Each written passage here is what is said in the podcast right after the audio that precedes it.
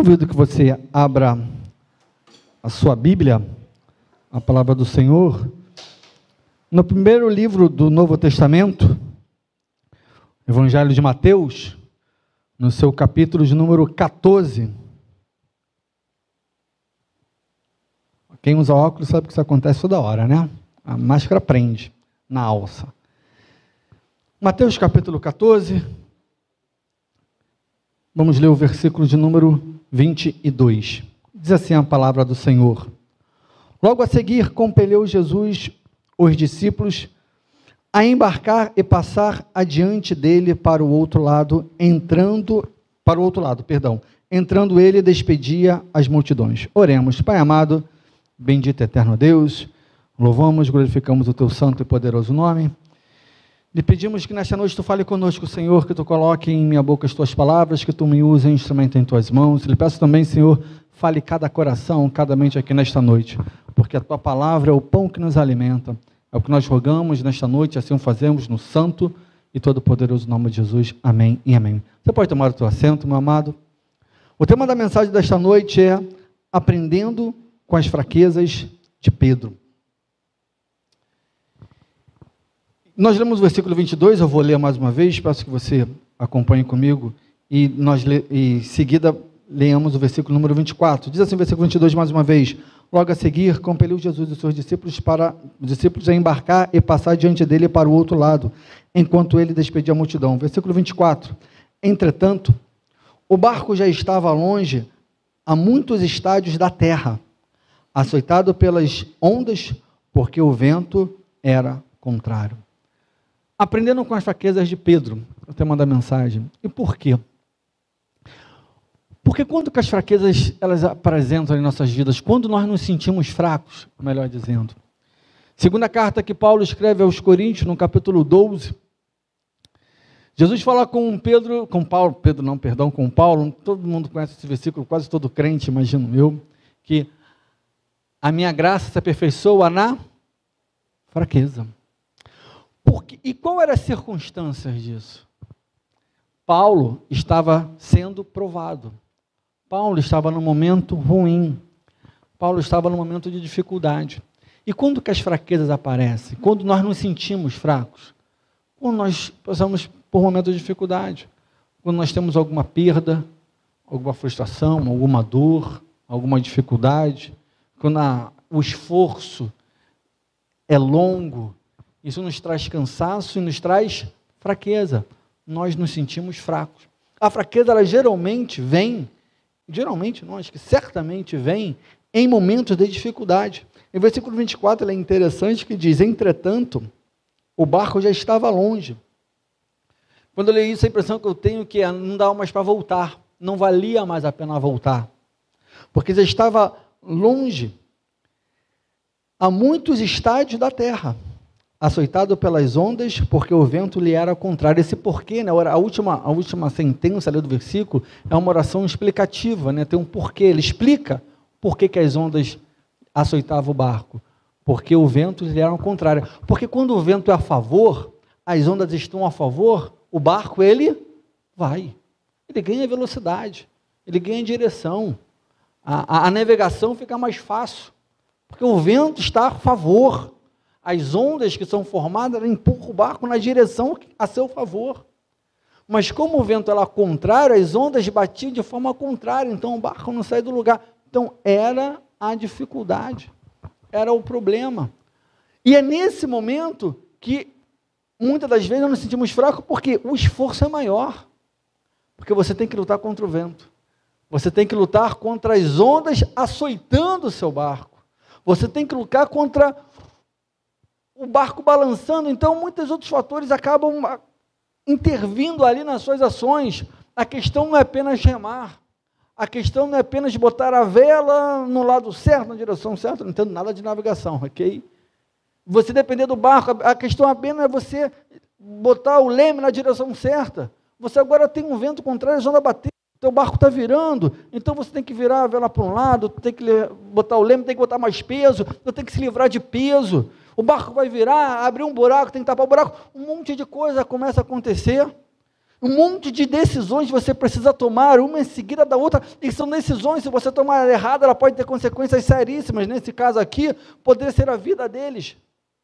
Isso nos demanda esforço, isso nos demanda concentração, isso nos traz cansaço, isso nos torna mais fracos. Nós ficamos mais fracos, porque as circunstâncias, elas são contrárias, elas são mais difíceis. E quando isso acontece, é muito comum nós tomarmos decisões erradas. Para mim, essa é a minha opinião, pastor Carlos. O maior exemplo disso na Bíblia é de Saul, né? Primeiro livro dos Reis, capítulo 15, se não me falha a memória, se eu errar, me perdoa, mas acho que é capítulo 15. Fala que ele esperava Samuel, o sacerdote, para oferecer o sacrifício antes da batalha, e Samuel tinha dito que ele levaria sete dias. Só que a Bíblia diz que passou-se sete dias, Samuel não foi, Samuel estava atrasado. Samuel estava errado nesse aspecto. E aconteceu um monte de coisa, inimigos ali gritando, a Bíblia fala que as pessoas correram, ficaram com medo, e Saul vai lá tomar a decisão de oferecer o sacrifício, porque ele tinha, queria vencer a batalha. Quando ele faz isso, Samuel chega. E a Bíblia é muito clara. Saul fala assim para Samuel. As palavras de Saul são: As circunstâncias me fizeram fazer o sacrifício. Porque eram circunstâncias extremamente desfavoráveis, e era. Se você for ler, você vai entender, as circunstâncias eram terríveis contra Saul. E fizeram tomar uma decisão errada. Ele foi fraco, ele estava fraco, ele estava se sentindo fraco, melhor dizendo, ele estava se sentindo vulnerável. E nós nos sentimos assim porque isso é humano. Uma coisa que eu trago, que a Bíblia me ensinou, que a vivência cristã me ensinou, é que Deus não nega a minha, a sua, a nossa humanidade. Ele sabe que nós somos humanos, ele sabe que nós somos limitados, ele sabe que nós nos sentimos fracos por causa da situação difícil que muitas das vezes está contra nós. E o texto, seguindo no versículo 25, diz: Na quarta vigília da noite, foi Jesus ter com eles andando por sobre o mar. Versículo 26. E os discípulos, ao verem-no andando sobre as águas, ficaram aterrados e exclamaram: É um fantasma. E tomados de medo, gritaram. Olha como a reação de pessoas cansadas. A Bíblia traz, eu costumo dizer que Bíblia é detalhe. Esse quarta vigília da noite é um detalhe importante. Era, a, a, noite eles contavam, dividiam em quatro partes, começava às seis da tarde. Cada vigília tinha três horas. A gente tinha de seis às nove, a primeira vigília, de nove à meia-noite, a segunda vigília, de meia-noite às três, a segunda vigília, e de três às seis da manhã, a quarta vigília. Então, imaginando, hipoteticamente aqui, imagino que lá no versículo 22, quando Jesus estava despedindo a multidão e impeliu os discípulos a irem para o outro lado, eu não acho que isso aconteceu meia-noite. Imagina que ainda era dia.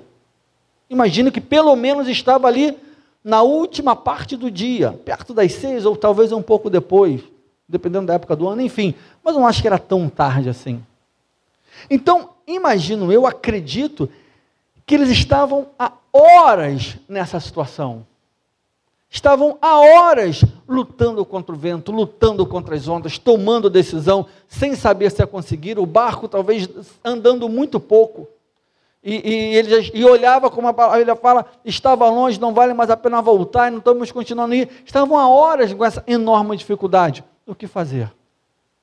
E quando eles veem Jesus, no versículo, 20, é, versículo 26, os discípulos, ao verem andando sobre as águas, ficaram aterrados e exclamaram: é um fantasma. E tomados de medo, gritaram. Isso é, isso é uma, uma atitude, uma reação de mentes cansadas. E quando nós estamos cansados, nós nos sentimos fracos. Porque Jesus deixou para ir na quarta vigília da noite. Jesus poderia ter ido talvez na terceira, na segunda, no, na metade da primeira, mas ele deixou para ir na quarta vigília da noite. A Bíblia fala sobre isso. Então eles estavam muito tempo ali. Isso é uma reação de pessoas cansadas. Quando nós estamos cansados, nós nos sentimos fracos, muitas das vezes a nossa visão ela é turva, ela é embaçada. Eles não reconheceram a Jesus. E eu acredito que Jesus não estava longe, porque no versículo 27 diz: Mas imediatamente lhes disse: Tem de bom ânimo, sou eu, não temais.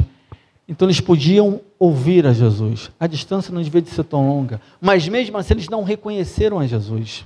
Aqueles que eles estavam há algumas horas atrás e que já estavam há algum tempo andando junto, mas a situação, a dificuldade fizeram que eles não vissem a Jesus porque eles estavam fracos, porque eles estavam cansados, porque eles estavam desconcentrados, porque eles estavam com medo e veio mais uma coisa para nos dar medo.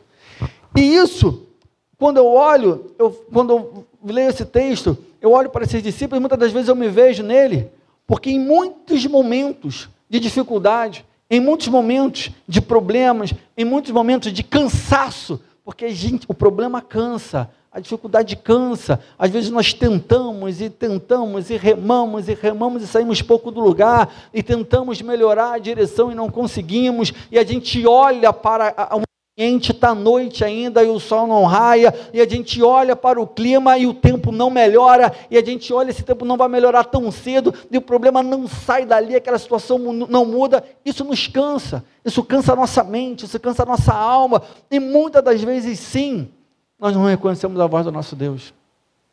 Nós oramos e pedimos e parece que Deus não fala. E quando alguma coisa acontece, a gente não acha que é Deus, é Deus agindo, a gente não acha que é Deus. É aqueles discípulos olharam para Jesus e falaram: é um fantasma. Por que, que eles esperariam um fantasma ali?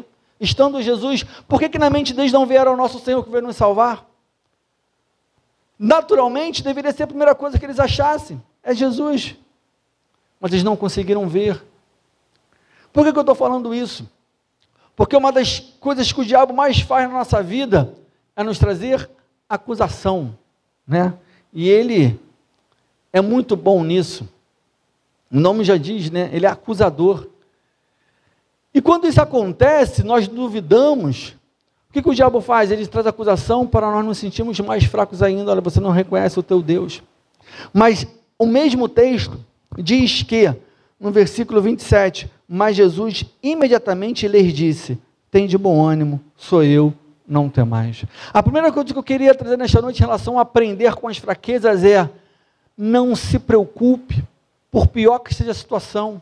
E mesmo que você não esteja enxergando Deus na sua frente, Ele não vai levar isso em consideração, achando que você, que você não liga para Ele, ou coisa assim. O que eu quero dizer é: mesmo você não enxergando Deus na sua frente, e olha, Jesus estava em poder, porque ele estava andando sobre as águas. Jesus estava manifestando poder. E mesmo quando isso acontecer e você não reconhecer, Jesus, o Senhor, teu Deus, vai falar contigo: não temas, sou eu, não se preocupe.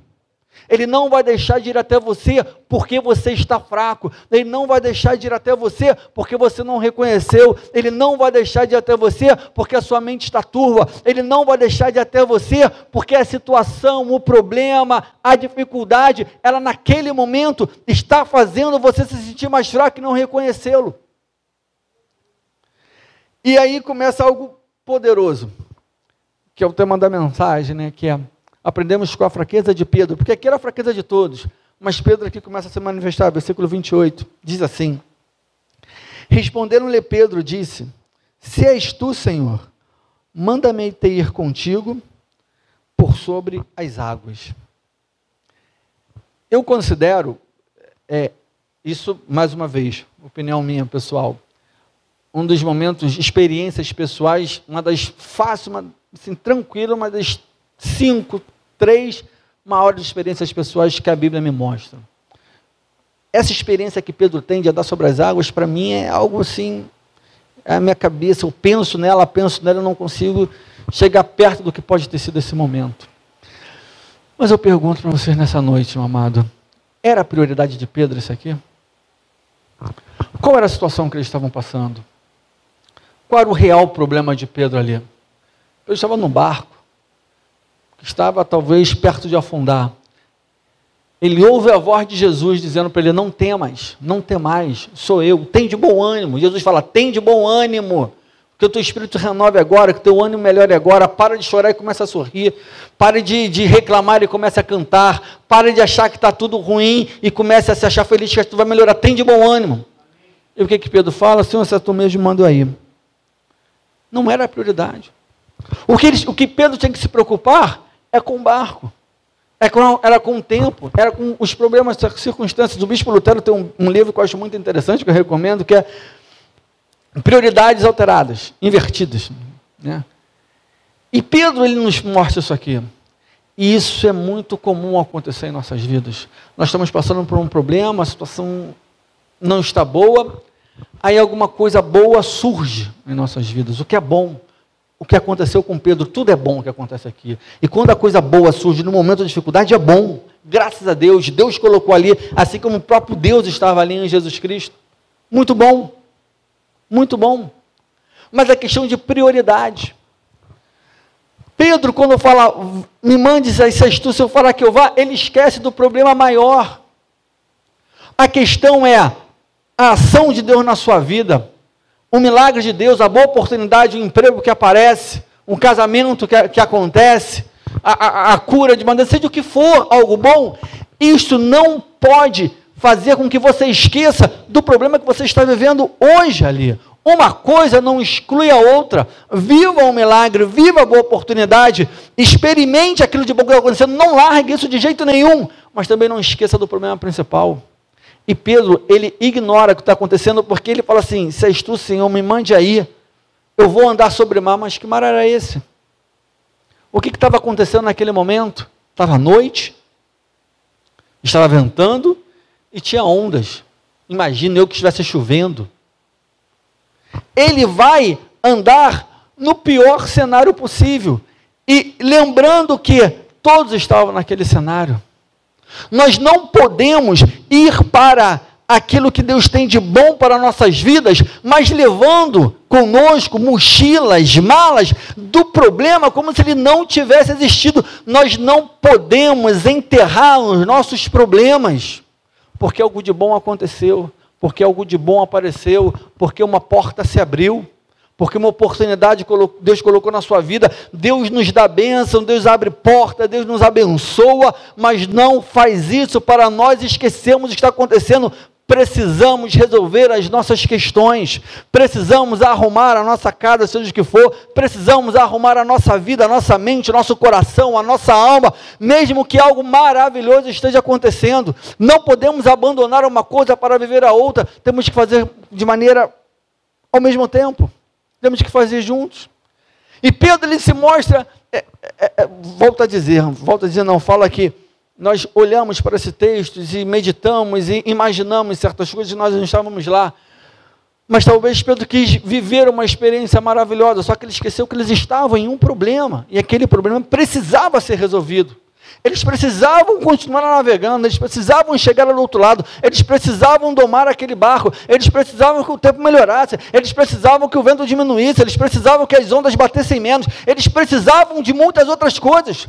E ele andar por sobre as águas, ele viver aquele grande momento, a grande experiência, não ia tirar tudo isso, eles continuariam precisando disto. E Pedro vai. Versículo 28, respondeu-lhe Pedro mais uma vez: Se és tu, Senhor, manda-me ir contigo por sobre as águas. Versículo 29. Ele disse: Vem. Pedro, descendo do barco, andou por sobre as águas e foi ter com Jesus. Volto a dizer, este para mim é uma das maiores experiências pessoais que a Bíblia nos mostra, nos revela, nos presenteia. Temos muitas outras, Elias, mas esta para mim é muito especial e muito poderosa. É, é, o que eu estou querendo dizer é: o que Pedro fez é algo maravilhoso. Só que a grande questão, o grande problema, talvez a fraqueza, a decisão errada, é que ele, para viver isso aqui, ele esquece de um outro grande problema. E nós não podemos fazer isso. E nós vemos isso no versículo 30, quando diz: Reparando, porém, na força do vento, teve medo. E começando a se emergir, gritou: Salva-me, Senhor. Sabe por quê? O problema não passou. Ele estava no meio de um grande milagre. Ele estava no meio, talvez, da maior experiência que ele teve na vida. Você lendo tudo que a Bíblia fala de Pedro, nada do que ele viveu chegou perto disso. Ele teve a experiência da pesca lá, João capítulo 21 e outras, mas nada chega perto disso. Ele estava no meio da sua grande experiência, mas o problema que ele estava vivendo há horas, desde que ele chegou no barco, desde que o vento começou, ele não passou porque não passa. Nós não podemos virar, virar a cara para questões de nossas vidas que precisam ser resolvidas, que precisam ser tratadas, que Deus quer agir precisa agir, e Jesus estava ali para aquilo. Jesus foi salvar, porque mais uma vez, quando nós lemos o versículo 27, Jesus diz: imediatamente lhes disse: Tem de bom ânimo, sou eu, não temais. Qual era o temor daqueles discípulos? O vento, as ondas, o barco virá. Era este o temor. Jesus estava ali para resolver este problema. Pedro desafiou Jesus e trouxe algo novo. Glória a Deus por isso, maravilhoso, continue fazendo isso. Mas a motivação de Jesus, o primeiro motivo de Jesus estar ali era que eles não precisavam temer, aquela, temer aquelas ondas, porque ele resolveria o problema. Quando o Senhor vem em nossas vidas, ele vem para resolver nossos problemas. Ele nos dá presentes, ele não dá experiências, ele não dá é, é, oportunidades, ele abre portas, ele muda coisas, mas nós não podemos esquecer das outras. Quando Pedro, no versículo 30, diz: reparando, porém, na força do vento, porque o vento não tinha saído dali. Aí ele volta e lembra: eu estou com um problema ainda, esse problema não passou. Ah, o que, que acontece? Tem medo, e, que, e qual a consequência? Ele começa a submergir. Ele teve medo daquilo que ele estava fazendo. Porque eu imagino que ele teve medo de estar ali. Mas ele tinha pedido para estar ali. Ele falou: Jesus, se és tu, manda, que eu, manda eu ir até, até aí que eu irei. Jesus fala: vem. Ele teve medo de estar ali, porque ele não tinha resolvido, porque ele tinha deixado de lado, que ele tinha deixado para lá. E quando isso acontece, o risco deste problema nos submergir, nos engolir, nos afundar é enorme. E Pedro começa a submergir, porque ele teve medo do lugar que ele estava e que ele tinha pedido para estar, só que ele esqueceu de um detalhe importante. Ele podia ter falado: Senhor, faça o vento cessar, faz o mar ficar calmo que eu vou. Porque toda vez que a gente imagina Jesus andando sobre as águas, eu, pelo menos, não sei se eu compartilho desse pensamento com vocês, eu imagino uma água tranquila. Eu não consigo, eu não consigo, olha que eu já tentei, eu não consigo ver Pedro, Jesus, seja que for andando sobre as águas com ondas. Eu não consigo como isso pode acontecer. Como que eles andavam? Como assim? Como que era? Onde eles estavam estava calmo? Eu não consigo imaginar isso. Porque não era para ser assim. Era para ter tido um milagre. Voltar a dizer, é, não só um parênteses aqui, quando eu falo isso, né, tem que ter cuidado. O que eu quero dizer que não era para ser assim, é porque o ideal seria fazer com que aquilo ali estivesse calmo e aí você andar sobre aquilo. O ideal seria resolver o primeiro problema para depois ter experiência maior na sua vida com Deus. Ou eu quero dizer que quando Pedro, se Pedro tivesse falado, Jesus, faz o vento cessar, cessou, agora eu quero ir até aí, eu quero andar sobre as águas. A gente poderia imaginar, ele teria ido, teria voltado, ele não teria para onde olhar, ele não teria o que temer, ele não teria o que reparar, porque o texto diz: reparando. Tinha questões, tinham problemas, tinha tantas outras coisas na vida dele que tinham que ser sido resolvidas antes dele estar ali. E quando Pedro ele repara, ele tem medo, porque o lugar não é confortável. O lugar não é favorável.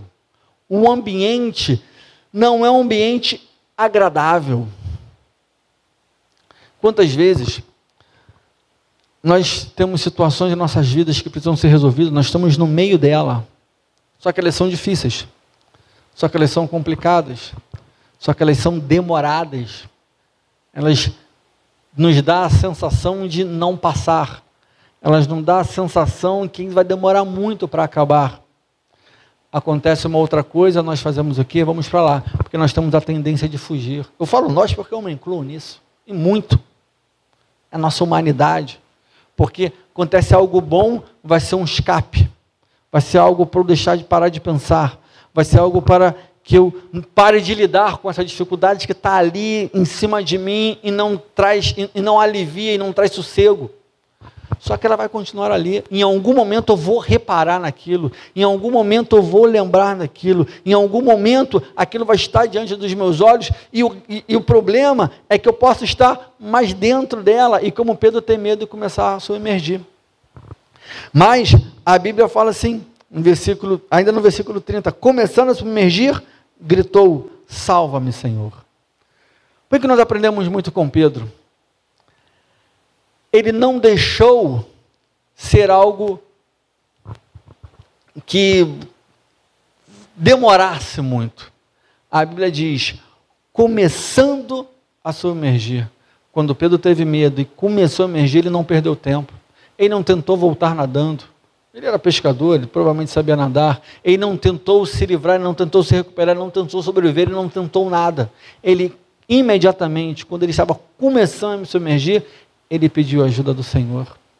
O que a Bíblia diz, no versículo 31, e prontamente Jesus estendendo a mão, tomou-lhe e disse: Homem de pequena fé, por que duvidaste? Não importa se você errou uma, duas, três, quatro, cinco, vinte, quinhentas vezes, grite ao Senhor, porque Ele prontamente vai estender a mão.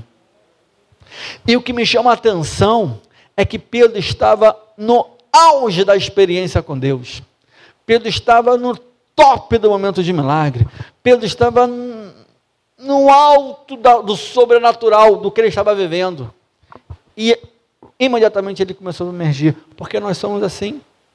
Nós podemos estar num momento com Deus maravilhoso, o momento mais espiritual da sua vida, você nunca orou tanto, nunca falou tanto mistério, nunca leu tanta Bíblia, nunca cantou tão bem, nunca pregou tão bem, nunca dirigiu tão bem, nunca, nunca orou tanto de madrugada, nunca jejuou tanto, mas do nada alguma coisa acontece e aquilo te começa a te derrubar, você começa a se sentir fraco, você começa a se sentir impotente, você se vê, eu não sou isso tudo.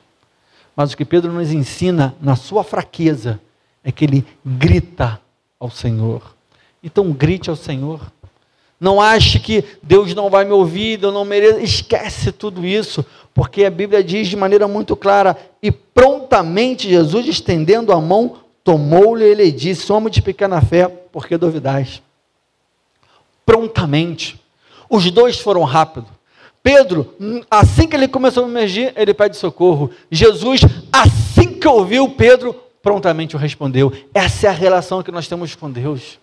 Nós erramos, nós vacilamos, nós fraquejamos, nós tomamos decisões erradas, mas voltamos a Ele e Ele prontamente volta a nós. Essa é a nossa relação com Deus, porque Ele é nosso Pai. Por que, que Ele se representa como Pai? Para que nós possamos entender a relação que nós temos com Ele. Porque um pai, ele pode brigar, ele pode ficar com raiva, ele pode até muitas das vezes castigar, mas ele jamais vai deixar de ajudar um filho, porque ele é pai. E esse é o nosso Deus. Por isso que ele traz essa comparação, por isso que ele diz: Eu sou pai e você é filho. Não importa se você está afundando no seu grande problema, peça ajuda a Deus, porque Ele está ali. É ali que Ele está, não há outro lugar que Ele não está.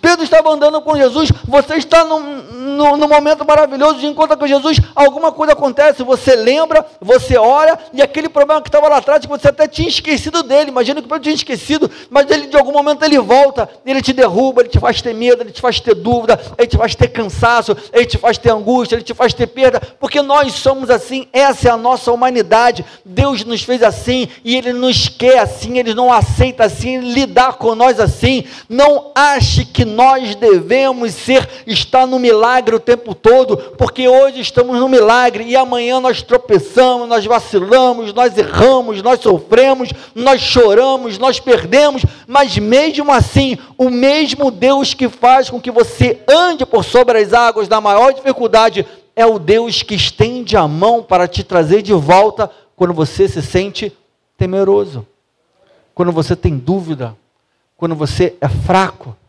quando você duvida. E Jesus, a resposta de Jesus para Pedro é, é, o máximo aqui de todos. Desculpa a expressão mais popular, mas eu realmente eu me empolgo com isso. Porque quando Pedro, Jesus faz duas coisas. Estendendo a mão, tomou-lhe, ele disse: Homem de pequena fé. Hã? Como assim? Onde que Pedro estava? E fazendo o quê? Se a fé de Pedro é pequena, a minha.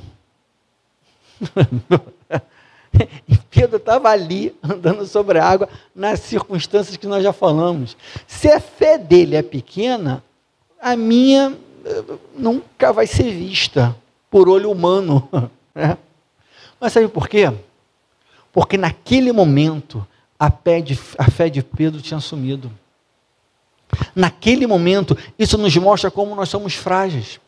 Isso nos mostra como nós somos fracos. Isso nos mostra como nós somos dependentes de Deus. E graças a Deus por isso. Pedro se mostrou fraco no momento de maior poder na vida dele.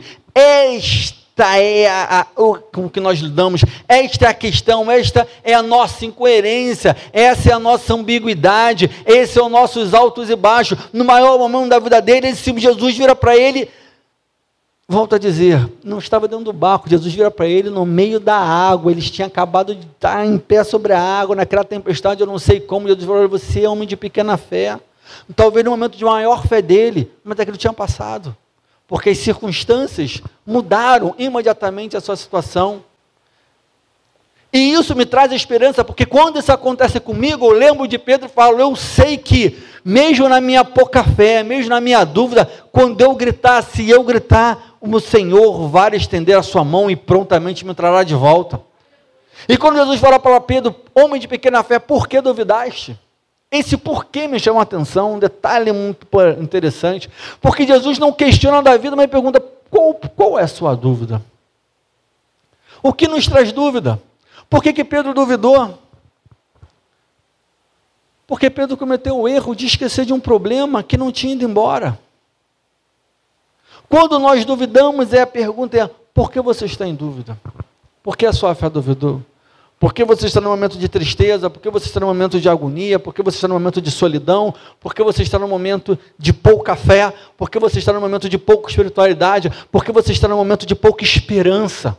Jeremias teve pouca esperança, ele ia falar em Lamentações: a minha glória e a minha esperança no Senhor se foi. Jeremias é muito claro. Mais da frente ele vai dizer: é, é, quero trazer à memória aquilo que me traz esperança, porque ele tinha perdido a esperança. Aí ele diz: a misericórdia do Senhor são a causa de não sermos consumidos e, e, e, se renovam a cada manhã. Ele traz a memória, a misericórdia de Deus. Mas ele perdeu a esperança, a angústia era tanto, a dor, o sofrimento, era tanto que ele, Jeremias tinha perdido a esperança. E muitas vezes nós perdemos sim. Aí Jesus pergunta para Pedro: por que duvidaste? Por que duvidaste? Por que a falta de esperança? E nós precisamos encontrar essa resposta. Olharmos esse porquê. Pedro sabia, porque Pedro estava no meio do problema porque ele relembrou do problema, ele reparou novamente do problema. Não podemos deixar de lado. É, é, é, Jairo, quando Jesus chega à casa de Jairo para curar a filha, ele vai no quarto e, e, e quando ele cura a filha, ele pega a filha e ele entrega aos seus pais. Eu acho isso um, um, um ato muito especial, porque aquela família que estava sendo desfeita, ela é restaurada. O pai, quando foi pedir ajuda a Jesus, ele fala da sua filha. E Jesus cura a filha entrega a filha de novo a Jairo, porque esta era a questão principal, era a filha de Jairo. Quando Jesus entrega a filha de Jairo a Jairo, Jesus está dizendo: o seu problema principal está resolvido. Ele começou, ele teve todo um caminho até chegar aqui, ele piorou, porque quando você saiu ela estava viva ainda, quando eu cheguei aqui ela já estava morta, mas mesmo assim eu tratei. Ele terminou, ele foi resolvido. Toma aqui o problema resolvido. Não toma o problema resolvido, não, o problema não existia mais, né? mas toma a solução, a solução, a, a resolução do problema, porque ele foi resolvido. Nós precisamos terminar as nossas questões com Deus, com as nossas vidas vidas pessoais, seja elas quais forem. Precisamos parar de ficar andando com bagagens, com malas lá de trás de nossas vidas, com ressentimentos, com lembranças, com dúvidas, seja o que for. Precisamos parar de ficar sempre, muitas das vezes, no meio da situação, olhar para outras coisas, para aquilo que seja resolvido, só que aquilo ali está ali ainda. Em algum momento você vai reparar naquilo de novo, porque ele está ali porque está ali, porque não foi embora. Versículo 31, como nós lemos, e, e, e prontamente Jesus estendendo a mão, tomou-lhe, ele disse: Homem de pequena fé, por que duvidaste? Como só para mais uma vez falar como nós nós temos como é grande a nossa capacidade de oscilação. Em eu imagino que foi em minutos. Em minutos, Pedro coloca a sua fé em prática, vive a fé, vive o milagre, em instantes não tem mais fé. Porque Jesus é claro para ele, homem de pequena fé. O Pedro que estava ali não era o mesmo Pedro que saiu do barco, ousado, intrépido, extremamente corajoso. Era um Pedro com pouca fé, com dúvida e com medo. O Pedro que saiu do barco era um homem de fé, era um homem com muita certeza e coragem, muita certeza e muita coragem. Ele tinha tudo menos medo. E este Pedro aqui, Jesus fala para ele que ele tem pouca fé, que ele tem dúvida, ele que ele tinha medo. A capacidade que nós temos de oscilar. Mas, meu amado, somos assim. Mas graças a Deus que Pedro nos ensina que no pior momento o que ele faz é Senhor, salva-me. E a Bíblia diz, nós lemos no versículo anterior, quando ele fala isso, no versículo 30, a Bíblia diz que ele gritou. Ele gritou. O que eu acho interessante é que na primeira conversa, a Bíblia não fala que ele gritou para Jesus, Senhor, se é tu, fala. A Bíblia diz que Jesus, que Pedro respondeu a Jesus. Se a gente for, mais uma vez, ler o versículo 28, diz: Respondendo-lhe Pedro. Aqui, no versículo 30, a Bíblia faz questão de dizer que Pedro gritou. Por quê? As circunstâncias eram necessárias, o desespero, o medo. Meu amado, se for necessário, grite, clame, rogue, fique rouco, mas grite ao Senhor. E mais uma vez, olha como são as coisas interessantes. Jesus estava mais perto de Pedro do que antes. Quanto mais perto você está de alguém, menos a necessidade de gritar, não é? Mas o medo de Pedro fez gritar. E Jesus, ele imediatamente, a Bíblia é muito clara, prontamente estendeu a mão e o trouxe.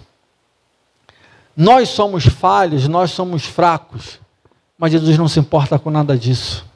O que Ele quer é nos tratar, o que Ele quer é nos fazer pessoas melhores nele, com Ele, para Ele, pela Sua palavra. É viver experiências que nós não entendemos, extremamente opostas ao mesmo tempo. Ele falar: Eu sou o mesmo Deus que te faz andar sobre as águas, e eu sou o mesmo Deus que te tira das águas. E neste momento eu te trato, eu te curo, eu faço você uma pessoa melhor, uma pessoa mais madura, uma pessoa que entende as coisas, que você vai começar a ver de maneira diferente. E certamente Pedro cresceu, amadureceu aqui. Este é o nosso Deus conosco. Versículo 32 diz: Subindo ambos para o barco, cessou o vento. O problema Lá, quando nós lemos o versículo 24, diz que entrando no barco já estava longe. E o barco era açoitado pelas ondas, porque o vento lhe era ao contrário. O primeiro problema e o grande problema era a situação e a condição do barco, porque o barco era necessário, porque eles estavam no mar, não dava para ir nadando, também naquela situação, e este problema para ser resolvido. E Jesus, quando foi para ali, lá no versículo 25.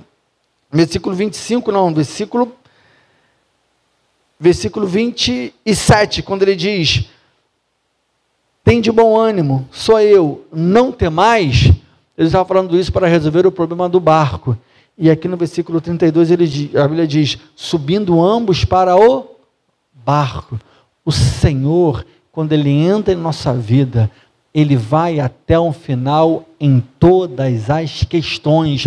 Deus não quer deixar paras, Deus não quer deixar pontas, Deus não quer deixar questões não resolvidas, Deus não quer deixar situações é, indefinidas. Deus ele resolve todas as coisas em nossas vidas. Nós não devemos, nós não precisamos ficar com dúvidas, ficar com angústias, ficar com medo de muitas coisas durante muitos tempos, às vezes anos em nossas vidas, com questões em nossas vidas sem ser resolvidas, porque o nosso Deus ele está aqui, ele quer resolver ele falou: não tem mais. Agora depende de nós queremos, depende de nós colocarmos a situação nossa, na, na, diante dele. Quando ele sobe no barco, na Bíblia diz, no versículo 32, subiu no barco, cessou o vento. O problema inicial foi resolvido.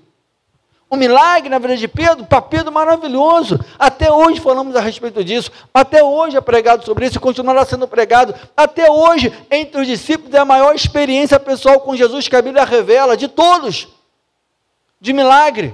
Mas o problema era o barco, o problema era a tempestade, o problema era o vento contrário, o problema eram as ondas contrárias. E este problema no final foi resolvido. Deus quer resolver tudo na sua vida até o final. Permita que ele faça isso. Não permita que você olhe para outras coisas, viva outras experiências com Deus, mas não abandone os outros problemas. Permita com que Deus entre na sua vida em todas as áreas e trabalhe e atue em todas as coisas. Mais uma vez eu te convido que você leia o versículo 27 comigo, encerrando essa mensagem que diz: Mas Jesus imediatamente, ele disse, imediatamente, o Senhor prontamente agiu quando eles tiveram medo.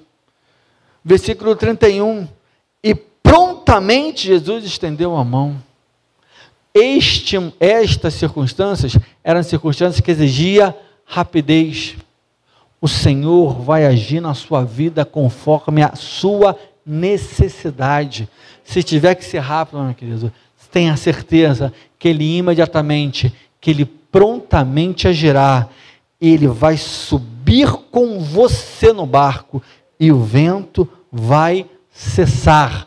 Para que você chegue ao seu destino, chegue ao final, porque foi para isto que Jesus falou lá no versículo 22.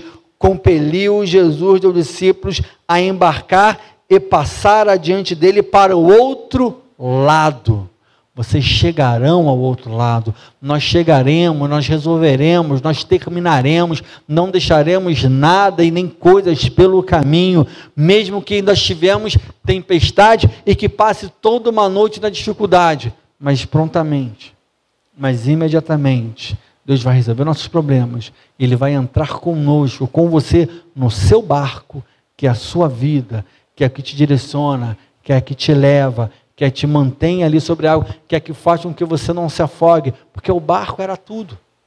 Quem era o discípulo ser um barco? Se o barco afundasse, o que seria deles? Aquilo precisava ser resolvido. E o que estava em volta precisava ser resolvido. E Jesus entrou no barco, e o que aconteceu imediatamente? Cessou o vento. Por que cessou o vento? Para que o barco, o barco pudesse continuar para cumprir a primeira missão, que era chegar do outro lado. Deus vai até o final com você, para que você conquiste, para que você termine, para que você chegue ao outro lado.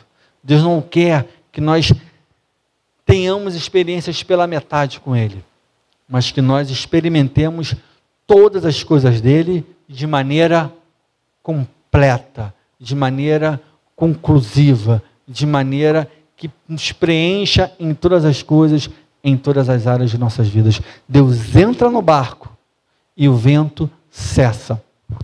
A tempestade ela vem, ela acontece, a noite chega, mas quando a Bíblia fala em quarta vigília, a Bíblia também fala de tempo. Há um tempo para tudo. O tempo de Jesus entrar no barco vai chegar. O tempo do vento cessar também vai chegar. Não há problema que dure toda uma vida, não há circunstâncias ruins que durem uma eternidade, não há dificuldade que não acabe. Ao tempo de Deus na sua vida e permita que Ele cumpra esse tempo, para que no tempo certo Ele entre no barco e que o vento cesse e que nós possamos chegar ao outro lado. Convido que você fique de pé.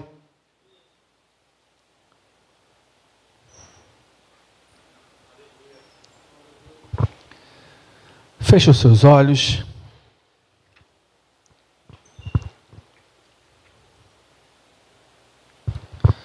De olhos fechados, eu queria fazer um convite. Se tem alguém que ainda não aceitou ao Senhor Jesus como Salvador, que entregou a sua vida a Ele e que deseja fazer isso esta noite, eu convido que você faça um sinal que nós vamos orar por você. Se alguém deseja que Jesus entre no barco da sua vida para que você passe por essa tempestade, para que ela cesse e para que você chegue ao seu destino. Deseja fazer isso nessa noite? Faça um sinal que nós vamos orar por você. Alguém que deseja entregar sua vida a Jesus? Não? Amém. Então, de olhos fechados, eu convido que você comece a orar, comece a clamar a Deus. Pai amado, em nome do seu Filho. E o que nós pedimos nesta noite, Senhor, é que nós possamos aprender, Deus, que nós somos fracos, assim como Pedro se mostrou, Deus. Como Pedro teve dúvida, teve medo, a sua fé vacilou, mas mesmo assim, Deus, ele experimentou um milagre, ele experimentou o poder, Deus. E ele entrou no barco e chegou do outro lado.